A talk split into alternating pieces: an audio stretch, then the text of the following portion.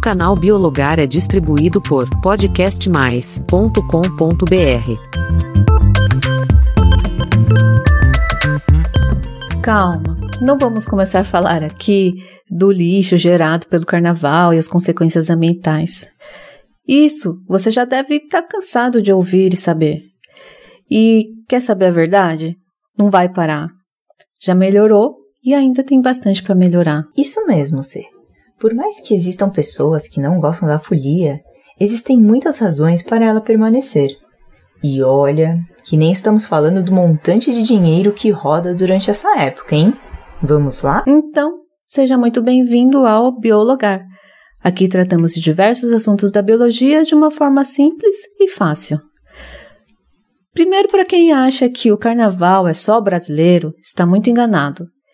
Ele é comemorado na Espanha, em Portugal e na França. Isso porque a origem escrita do carnaval está nos costumes católicos do antigo Império Romano. Exatamente. Porque as pessoas se reuniam em festas com músicas e danças, como um último ato antes da Quaresma, período que acontece antes da Páscoa cristã e em que os devotos se abstinham de comer carne, entre outras práticas religiosas. Muitos católicos seguem essa prática ainda hoje. Ah, e caso você não saiba, é por isso que cada ano o carnaval é um dia diferente, pois é estabelecido segundo o calendário lunar que a Igreja Católica segue. Mas as festividades, na verdade, podem ter evoluído de festivais primitivos que eram amplamente celebrados antes do cristianismo ser a religião oficial do Império Romano. O que aconteceu em 380 d.C.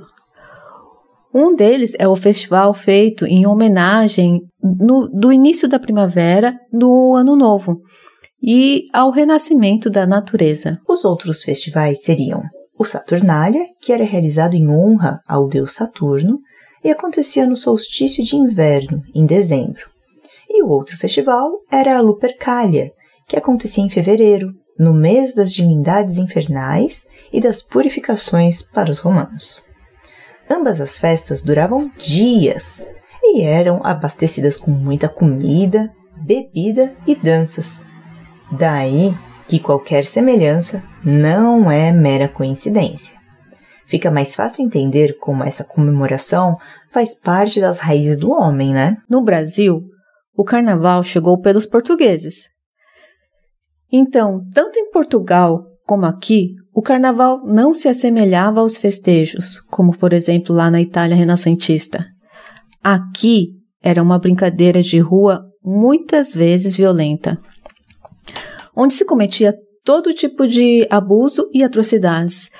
Era comum os escravos molharem-se uns aos outros usando ovos, farinhas de trigo, povilho, cal, goma, laranja podre, restos de comidas enquanto as famílias brancas divertiam-se em suas casas derramando baldes de água suja em passantes desavisados.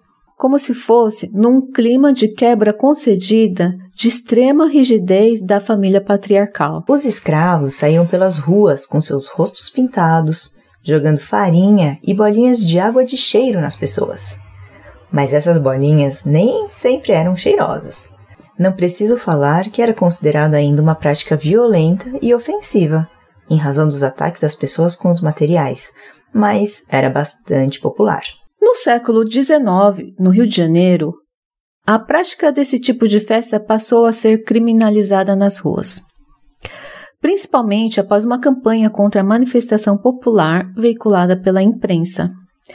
Enquanto isso, a elite do império criava os bailes de carnaval em clubes e teatros. A diferença era que antes não havia música, ao contrário dos bailes da capital imperial, onde elas eram tocadas. Devido a insistentes protestos, com o passar do tempo, o carnaval de rua ficou mais, digamos, civilizado e adquiriu maior graça e leveza. As substâncias nitidamente grosseiras foram substituídas por outras menos comprometedoras, como os limões de cheiro, pequenas esferas de cera cheias de água perfumada, ou com os frascos de borracha ou bisnagas cheias de vinho, vinagre ou groselha. Um adendo aqui. Estas últimas foram as precursoras dos lanças-perfumes, introduzidos em 1885. Daí para frente, o costume só cresceu no Brasil. Surgiram as marchinhas, as escolas, o sambódromo e a visão comercial de oportunidades de um grande movimento de dinheiro. Você sabe quanto? Hum. Na verdade, o carnaval move uma cadeia de atividades tão complexa que a amplitude e impacto econômico ainda estão em processo de reconhecimento. No Rio de Janeiro, a Secretaria de Desenvolvimento Econômico, Simplificação e Inovação fez um estudo chamado Carnaval de Dados. O documento indica que a festa movimenta 4 bilhões de reais na economia carioca e envolve ao menos 45 mil profissionais, entre servidores públicos, trabalhadores credenciados para o sambódromo e ambulantes licenciados para atender nos blocos de carnaval. No Brasil, estima-se que o carnaval movimentou 8 bilhões de reais e atraiu 46 milhões de pessoas em 2023. Deu para perceber outras razões da ligação com a biologia e o carnaval? Não? Então eu te falo. Começa na origem dele, em comemoração à renovação da natureza ou à entrada de estações.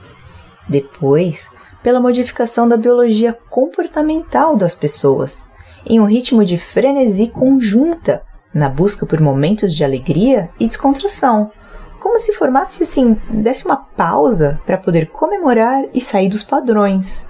E isso é realizado desde antes de Cristo, ou seja, está muito arraigado na cultura da humanidade. Há muitas outras coisas relacionadas ao carnaval.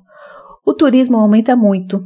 Existe a geração de um excedente de lixo que não consegue ser destinado corretamente. O uso da água potável também se eleva demais. As cidades litorâneas que digam, né? O uso de descartáveis, glitters e fantasias.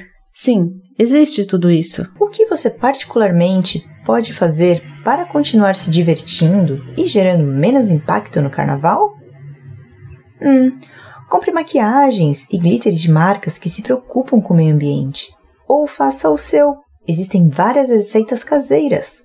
Leve seu copo ou caneca e dê preferência para bebidas enlatadas, porque o alumínio, em sua maior parte, é reciclado. Evite o uso de descartáveis e vai festejar. Ah, e não se esqueça: no Brasil, o governo federal não reconhece o carnaval como feriado oficial. Sabia disso? E aí? Gostou de conhecer esse lado da biologia do carnaval?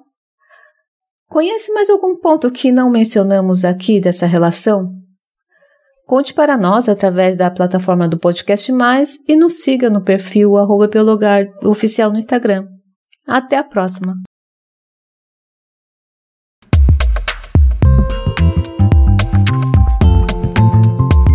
O canal Biologar é distribuído por podcastmais.com.br.